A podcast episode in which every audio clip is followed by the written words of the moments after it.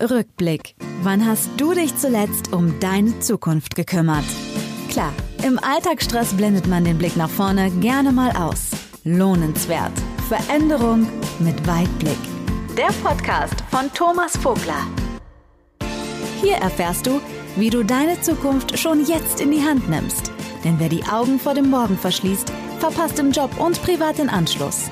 Thomas Vogler ist Vortragsredner, Berater, ehrlicher Kritiker und eben Weitblicker. Er unterstützt mit innovativen Ideen aus Denkfallen auszubrechen, die von gestern sind, um in eine lohnenswerte Zukunft zu starten. Bist du bereit für deinen Weitblick? Es lohnt sich. Hallo und herzlich willkommen zu einer weiteren Ausgabe meines Podcasts Veränderung mit Weitblick. Mein Name ist Thomas Vogler und ich freue mich, dass du dabei bist.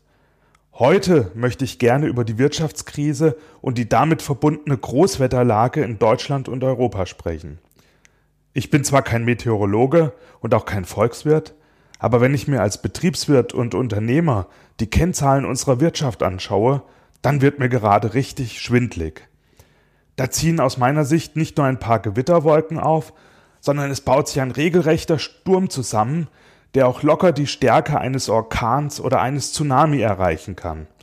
Und diese ganze Tragweite der bevorstehenden Stürme scheinen nur wenige Politiker und auch nur wenige Protagonisten der Wirtschaft zu erkennen. Denn sonst würden sie nicht eine solche Vollkasko-Mentalität an den Tag legen, getreu dem Motto, der Staat wird schon alles richten. Ich stelle mir mittlerweile Fragen wie, kann das alles überhaupt gut gehen?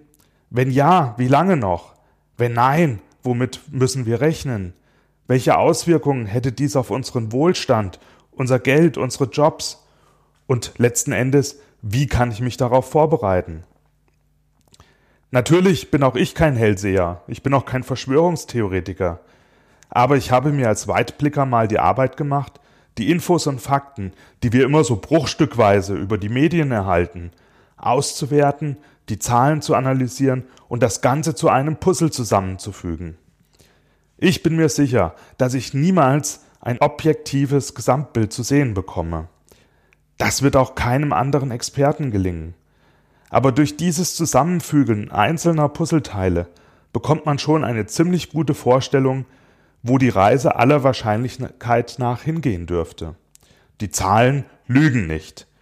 Und an diesen meinen Überlegungen möchte ich gerne teilhaben lassen.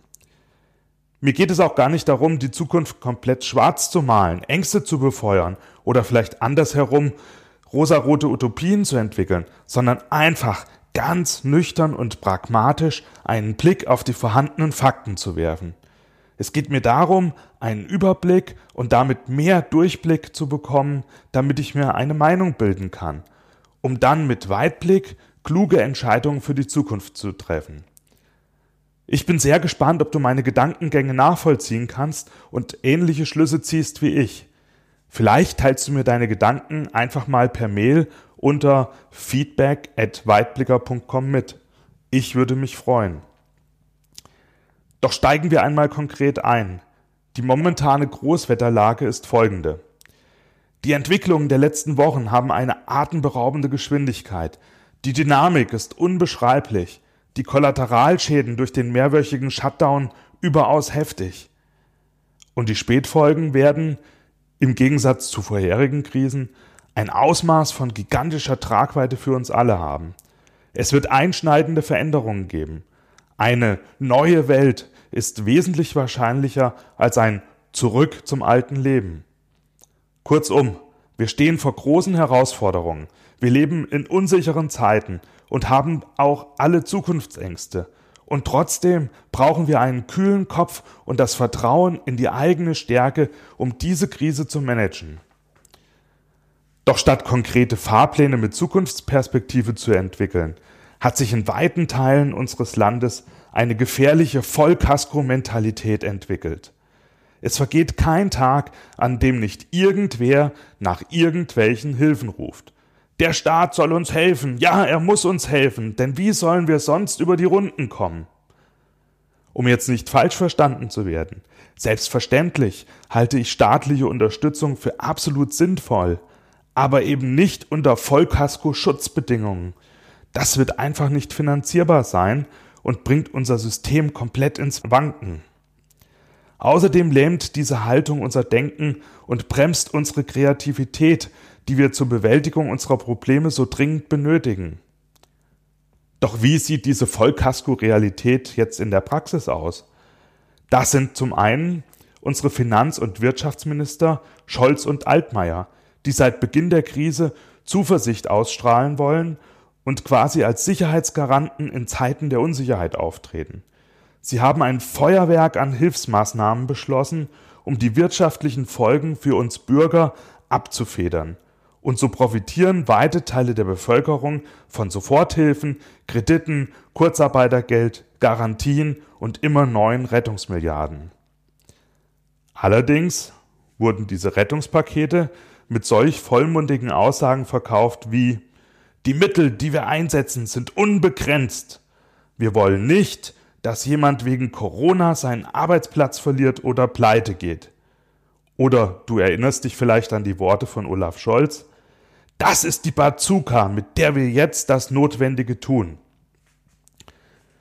Und diese Aussagen haben wiederum die Versicherungsnehmer, also die Unternehmen, die Bürger, die Arbeitnehmer und Selbstständigen, aber auch die Politiker der Oppositionsparteien oder Lobby, Branchen, Interessensverbände unseres Landes auf den Plan gerufen und ermutigt, ständig neue Forderungen zu stellen.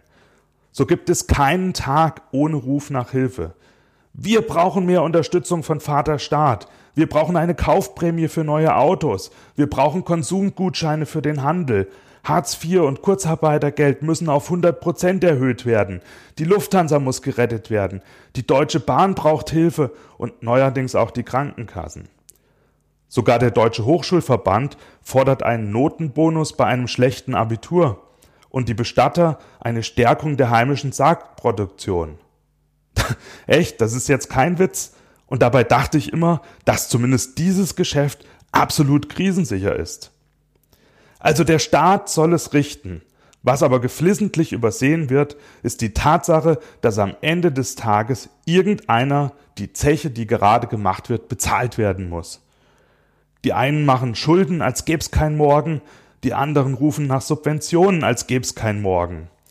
Natürlich haben die Politiker aus vorangegangenen Krisen gelernt, dass es ein grober Fehler wäre, in die Krise hineinzusparen. Es gilt, das System zu stabilisieren, kurzfristig Schulden zu machen, damit sich die Wirtschaft erholen kann. Das macht ja auch alles Sinn. Aber bitteschön doch mit Maß und Ziel und vor allem mit einem konkreten Plan und nicht einfach nur mit operativer Hektik. Aber leider muss man feststellen, dass der Fachkräftemangel auch in Berlin angekommen ist.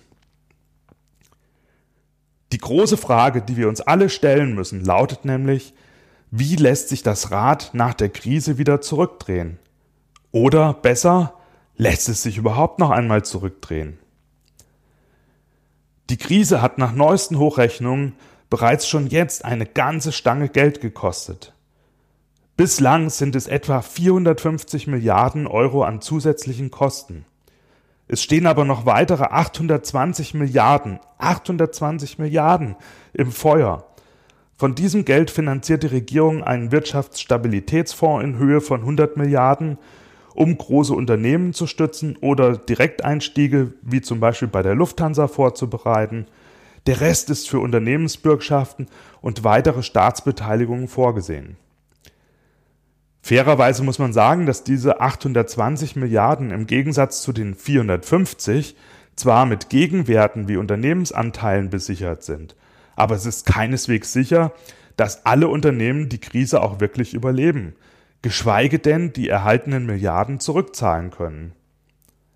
Ich möchte einmal kurz an die Bankenkrise 2009 erinnern. Dort hatte der Bund der Commerzbank 8,2 Milliarden Euro zur Verfügung gestellt und wurde damit zum größten Einzelaktionär mit 25 Prozent plus eine Aktie. Zehn Jahre später war der Anteil zwar nicht mehr so hoch, aber die verbleibenden rund 15 Prozent haben durch den Absturz des Aktienkurses der Commerzbank nur noch ein Fünftel des ursprünglichen Wertes. Wir reden also in der momentanen Situation über rund 1,3 Billionen Euro. Das ist eine Zahl mit elf Nullen. Und da ist der deutsche Anteil an den Kosten der EU und weitere Maßnahmen zur Belebung der Konjunktur noch gar nicht mit eingerechnet. Es könnten also locker zwei Billionen oder sogar noch viel mehr werden. Wenn man jetzt bedenkt, dass der komplette Staatshaushalt für 2020 bei gerade einmal rund 360 Milliarden lag, dann werden sich unsere Ausgaben mehr als ver wievielfachen, verfünffachen, versechsfachen, versiebenfachen? Und gleichzeitig reißen fehlende Steuereinnahmen riesige Löcher in die Kassen von Bund und Ländern. Darf ich das Ganze mal kurz aus der Situation eines Staatsbürgers, also eines Unternehmers oder eines Arbeitnehmers umrechnen? Stell dir mal vor, du würdest im Jahr 75.000 Euro brutto verdienen oder so viel Gewinn vor Steuern machen. Diese Zahl ist jetzt rein willkürlich und ich habe sie so gewählt, dass das Rechenbeispiel einfach bleibt. Dann würdest du nämlich im nächsten Jahr wegen wegbrechender Einnahmen nur noch runde 50.000 Euro brutto verdienen, aber gleichzeitig 400, 500 oder 600.000 Euro neue Schulden dazu bekommen. Und das Ganze womöglich zusätzlich zu deiner Hausfinanzierung, deinen Firmenkrediten oder den Raten fürs Auto. Wie viele Jahre bräuchtest du, um wenigstens wieder auf deinen alten Schuldenstand zurückzukommen? Wäre das überhaupt möglich, ohne eine Bank auszurauben? Wie der Staat dieses Problem löst oder lösen könnte, dazu kommen wir jetzt im nächsten Teil. Lohnenswert, der Podcast. Blick über den Tellerrand. Die Staatsverschuldung Deutschlands wird durch die Corona-Krise mit einem Schlag von rund 2,1 auf 2,8 Billionen Euro oder mehr steigen. Gemessen wird der Verschuldungsgrad immer an der Wirtschaftsleistung eines Landes, also dem Bruttoinlandsprodukt. Und dieser Verschuldungsgrad wird in unserem Fall von aktuell 60 auf über 75 Prozent steigen. Und wie sieht die Entwicklung bei unseren europäischen Nachbarn aus? In Frankreich und Spanien werden die Schuldenberge auf über 100 Prozent steigen. So gesehen steht Deutschland noch relativ gut da. Die größten Sorgenkinder sind allerdings Italien und Griechenland. Für Griechenland rechnen die Experten des IWF mit einem Anstieg der Schulden auf über 200 Prozent. Nur mal so zum Vergleich, als das Land 2010 in die Schuldenkrise schlitterte, lag die Verschuldung bei gerade einmal 130 Prozent und Italien, Bella Italia, das am stärksten von Covid-19 betroffene Land, war schon vor Corona mit 135 Prozent hochverschuldet. Nun wird der Schuldenberg auf über 155 Prozent steigern.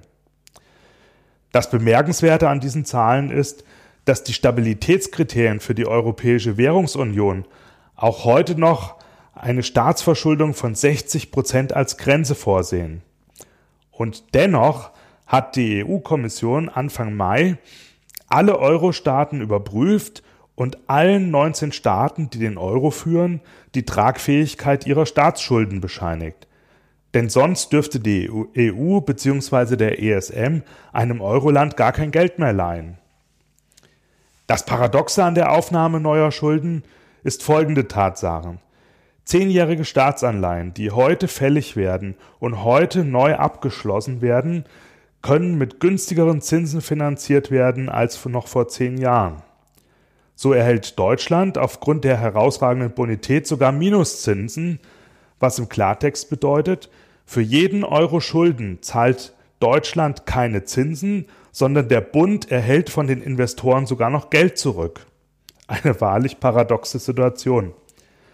Das sieht bei Italien und Spanien natürlich ganz anders aus. Aber selbst diese Länder würden gemäß den Berechnungen des ESM trotz höherer Schulden zunächst einmal mehrere Milliarden Euro an Zinsen sparen. Doch diese Schuldenspirale ist natürlich endlich. Da die Aufnahme neuer Kredite in der Vergangenheit immer mit harten Sparprogrammen verknüpft war, versuchen die jetzt so stark gebeutelten Staaten neue Finanzierungsfelder zu erschließen – und so ist ein heftiger Streit über die Einführung von sogenannten Eurobonds entbrannt. Die Idee dahinter ist folgende. Nicht ein einzelnes Land, sondern alle Mitgliedstaaten der EU nehmen neue Kredite in Form von Euroanleihen auf. So könnten enorme Summen neu finanziert werden, um die Not der Länder zu mildern. Problem hierbei wäre, dass die Haftung der neuen Schulden auf alle Länder übergeht. Das bedeutet, dass Deutschland für alle Schulden mithaftet, wenn diese von anderen Ländern nicht mehr bezahlt werden können. Man spricht hier von einer Vergemeinschaftung der europäischen Schulden. Jetzt stellt sich natürlich die nächste Frage. Wer soll das alles bezahlen? Ja, wie können wir bzw. wie kann der Staat das alles zurückzahlen? Logischerweise funktioniert dies über die Steuerzahlungen seiner Unternehmen und seiner Bürger. Und die Steuerzahlungen sind wiederum abhängig von der Konjunktur. Nach Einschätzung der Bundesregierung vom April 2020 wird die Konjunktur in Deutschland in diesem Jahr um mindestens 7 Prozent einbrechen. Im ersten Quartal waren es aber schon 2,2 Prozent. Und das, obwohl der Lockdown erst Mitte März ausgerufen wurde. Deswegen können wir getrost von einem zweistelligen Minus ausgehen. Die Experten sind sich einig, dass die Wahrheit wahrscheinlich so bei 14 bis 16 Prozent liegen dürfte. Momentan befinden sich außerdem über 10 Millionen Menschen in der Kurzarbeit. Die Exporte und auch der private Konsum werden ebenfalls zweistellig einbrechen. Tendenz ist hier weiter steigend. Und parallel dazu gehen schon jetzt neueste Steuerzahlungen davon aus, dass Bund und Länder ein riesen Steuerloch zu stopfen haben. In diesem Jahr rund 100 Milliarden Euro und in der Folgezeit, wenn sich die Wirtschaft wieder erholt, sind es immer noch 50 bis 60 Milliarden pro Jahr, die an Steuereinnahmen fehlen werden. Also stehen den neuen Schulden auch noch satte Einnahmeverluste gegenüber. Liegt die Lösung deswegen in Steuererhöhungen? Die Erfahrung zeigt, dass Steuererhöhungen noch nie Wachstum gebracht haben. Darin sind sich die Politiker und Experten ausnahmsweise mal einig. Damit würde man die Konjunktur nämlich gleich wieder abwürgen. Also braucht es andere Wege. Ein probates Mittel der Vergangenheit war die Verschärfung von Kontrollen, zum Beispiel in Form von Steuerprüfungen. Die sprudelnden Steuereinnahmen der letzten Jahre sind nicht zuletzt auch diesen verstärkten Kontrollen zu verdanken. Also hier stehen morgen ganz sicher die heute gewährten Wohltaten im Fokus, also die strenge Nachprüfung von gezahlten Soforthilfen und Kurzarbeitergeldern. Zumal wegen der bereits angesprochenen Vollkasko-Mentalität auch etliche Nichtbedürftige die Gunst der Stunde genutzt haben. Das hat sich auch längstens schon in Behördenkreisen herumgesprochen. Eine weitere Möglichkeit, Geld aufzutreiben, besteht in der Erhebung einer Vermögensabgabe. Vorschläge in diese Richtung sind zwar hochbrisant, aber keineswegs ein Tabuthema, das nur von der Linkspartei angesprochen wird. Auch die SPD hat bereits eine faire Lastenverteilung angekündigt und sogar öffentlich eine solche Vermögensabgabe eingefordert. Und sogar die konservative Bundesbank brachte diese Form der Zwangsenteignung bereits 2014 ins Gespräch und lieferte die passende Rechnung gleich mit. Eine einmalige zehnprozentige Abgabe bei privaten Vermögen oberhalb von 250.000 Euro würde geschätzte 230 Milliarden Euro in die leere Kasse spülen. Und wie viel mehr Geld könnte das sein, wenn diese Grenze von 250 auf 100.000 sinken würde? Du glaubst, das geht jetzt nicht so einfach? Da muss ich dich leider enttäuschen. Eine solche Abgabe ist sogar im Grundgesetz vorgesehen und wurde Anfang der 90er im Zuge der Wiedervereinigung von Ost und West schon intensiv diskutiert. Und auch innerhalb der Eurozone in Zypern wurden bereits 2013 private Vermögen ab 100.000 Euro zur Kasse gebeten. Wie du siehst, sind die Möglichkeiten hier sehr verlockend und stacheln bestimmt die Kreativität vieler Politiker an.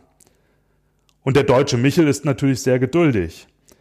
Also ich wette, dass es am Ende doch wieder über kurz oder lang, trotz aller Versprechen, auf zusätzliche Steuern gerade in der Mittelschicht hinausläuft, weil dort das Geld am einfachsten zu holen ist und eine Vermögensabgabe auf Häusern und Grundbesitz durchaus denkbar wäre.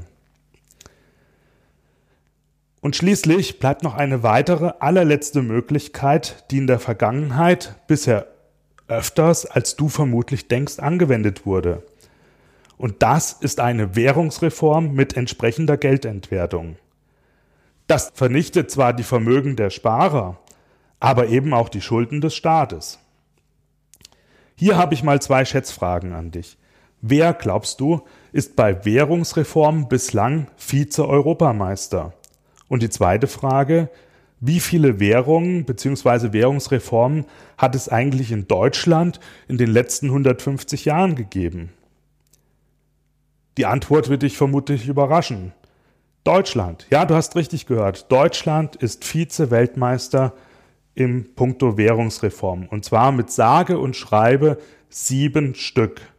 Das ist uns so nicht bewusst, weil wir in der Vergangenheit das nicht erlebt haben. Aber es ist durchaus ein übliches Szenario.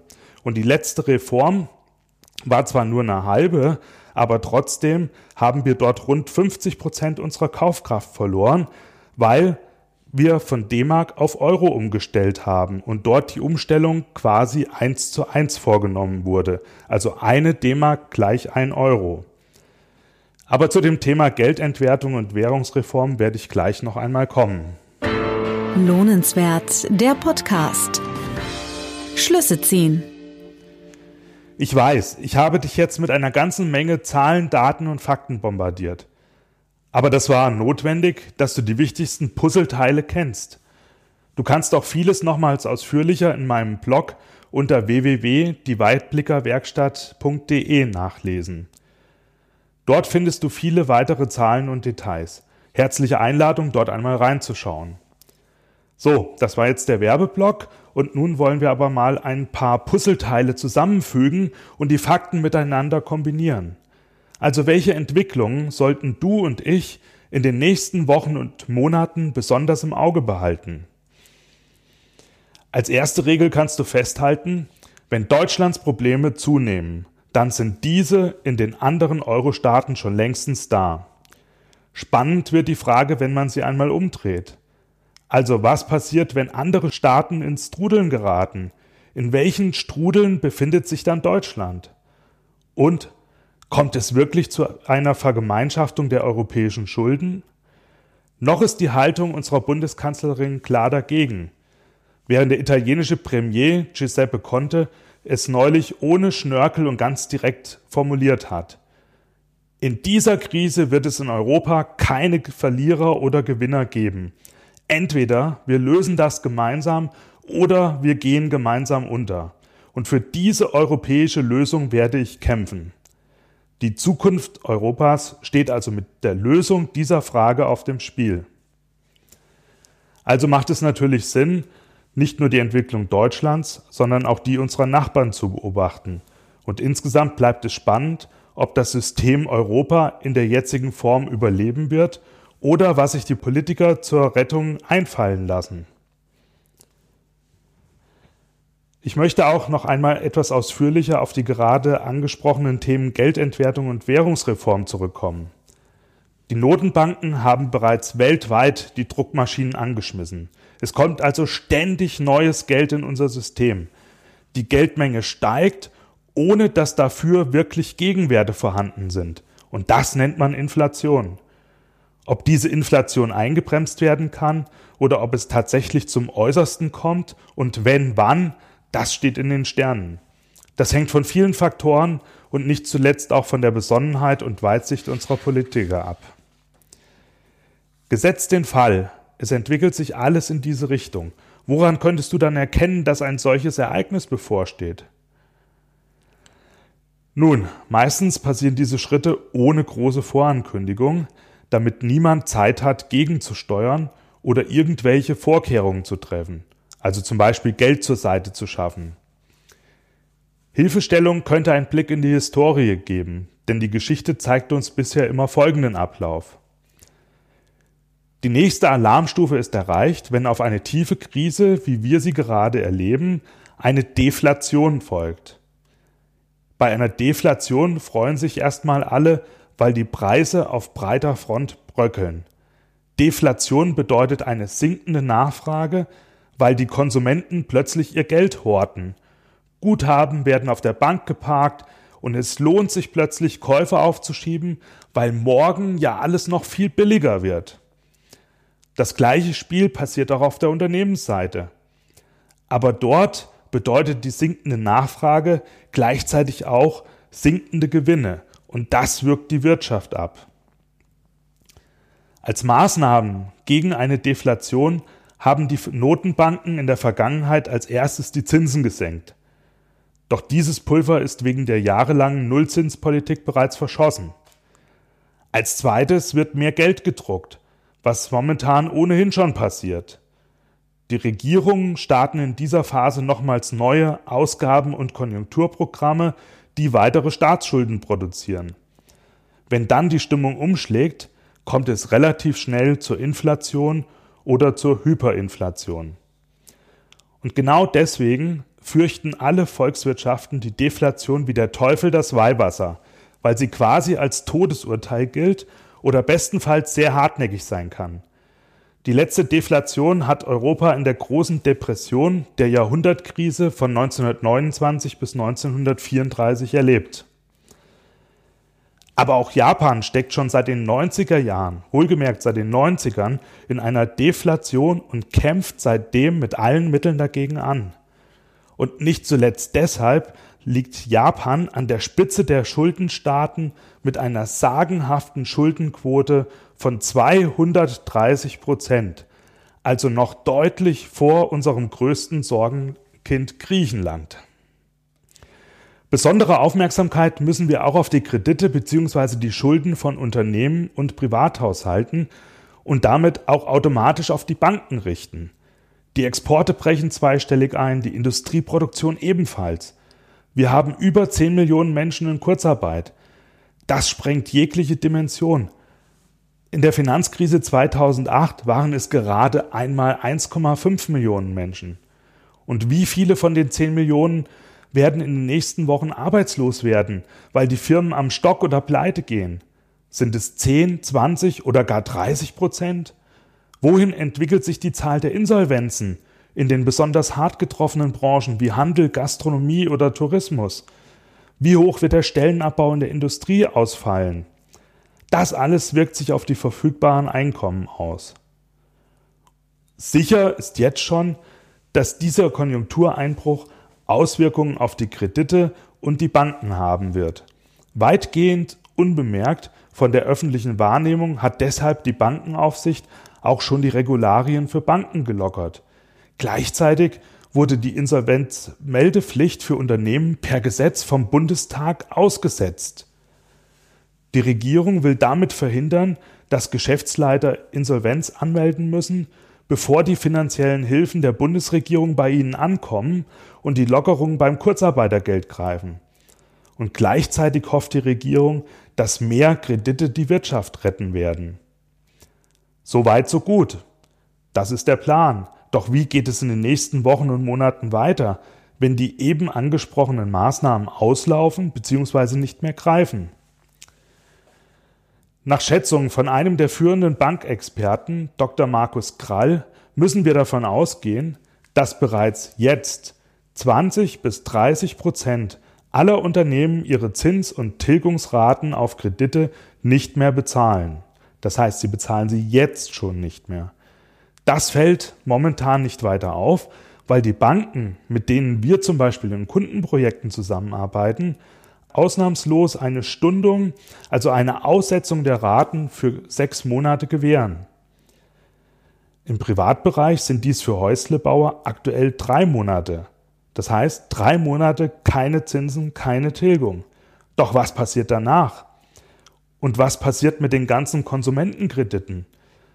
Wir wissen mittlerweile, dass 20 bis 40 Prozent der Mieten momentan nicht bezahlt werden können. Und wenn Leute ihre Miete nicht zahlen, dann zahlen sie auch die Kreditkosten nicht mehr. Und Banken leben schließlich von der Vergabe von Krediten. Es steht also zu befürchten, dass in absehbarer Zeit noch eine mächtige Bankenkrise auf uns zukommt und die Bundesregierung mal wieder einen Rettungsschirm aufspannen muss, weil Banken, wie wir aus der Finanzkrise wissen, systemrelevant sind. Was die Krise in diesem Sektor dann für unsere Guthaben und Spareinlagen bedeutet, das würde jetzt den Rahmen dieses Podcasts sprengen. Aber es bedeutet für dich, dieses Thema in den nächsten Wochen genau zu beobachten und auch deine Finanzen zu ordnen oder zu prüfen. Geld, also ich meine größere Summen jetzt einfach so auf der Bank beziehungsweise auf dem Tagesgeld oder Girokonto herumliegen zu lassen, erscheint mir momentan keine gute Idee. Bei allen Punkten, die ich gerade angesprochen habe, gilt es also wachsam zu bleiben, um nicht von den Ereignissen überrascht zu werden. Aber jetzt die Hände in den Schoß legen und auf den großen Knall warten? Das macht auch keinen Sinn. Denn schließlich gibt es ja auch ein Leben nach der Krise.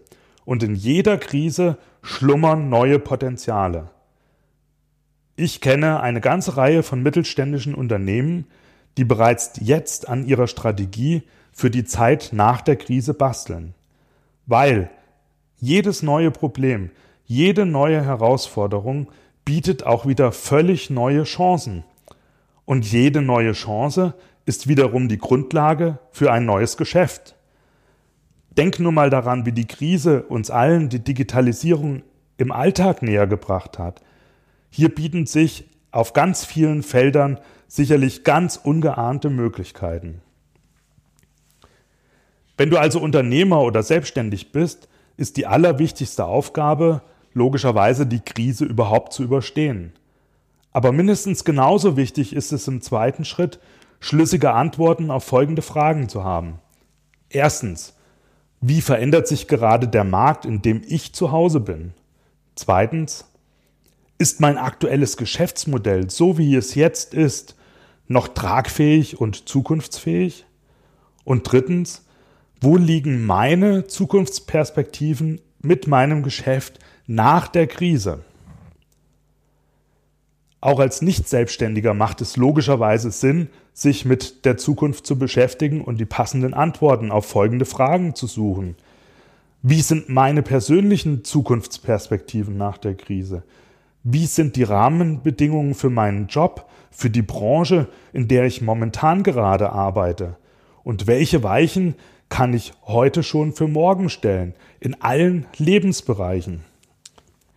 Wie du siehst, ist das Thema Krise sehr facettenreich und auch sehr komplex. Und wie ich schon eingangs sagte, es kann niemand die Zukunft vorhersehen. Aber ich hoffe, ich konnte dir heute die ein oder andere Entwicklung, wie sie möglicherweise eintreten könnte, aufzeigen, damit du nicht von der Zukunft überrascht wirst. Und gleichzeitig hoffe ich, dass ich jetzt nicht zu schwarz gemalt habe. Die Situation ist zwar ernst, aber wir sollten trotzdem optimistisch bleiben. Der Verstand darf ruhig pessimistisch sein, aber die Einstellung, die Haltung, die sollte optimistisch bleiben. Wir gewinnen nämlich nichts, wenn wir als Pessimisten durchs Leben laufen. Aber wir können alles gewinnen, wenn wir optimistisch in die Zukunft blicken, trotz aller düsteren Prognosen. Auch ein Fußballteam braucht Optimismus bis zum Schlusspfiff, wenn es gewinnen will. Und am Ende des Spiels gibt es halt nun mal Gewinner und Verlierer. Ich drücke dir jedenfalls die Daumen, dass du, wenn wir die Krise überwunden haben, zu den Gewinnern gehörst. Das wünsche ich dir von Herzen. Lohnenswert, der Podcast. Die Weitblicker-Werkstatt. Steckt auch in dir ein Weitblicker? Hast du Vertrauen in die Chancen der Zukunft? Möchtest du mehr Zukunft mit Weitblick gestalten? Dann schau doch mal auf unserer Website www.dieweitblickerwerkstatt.de vorbei.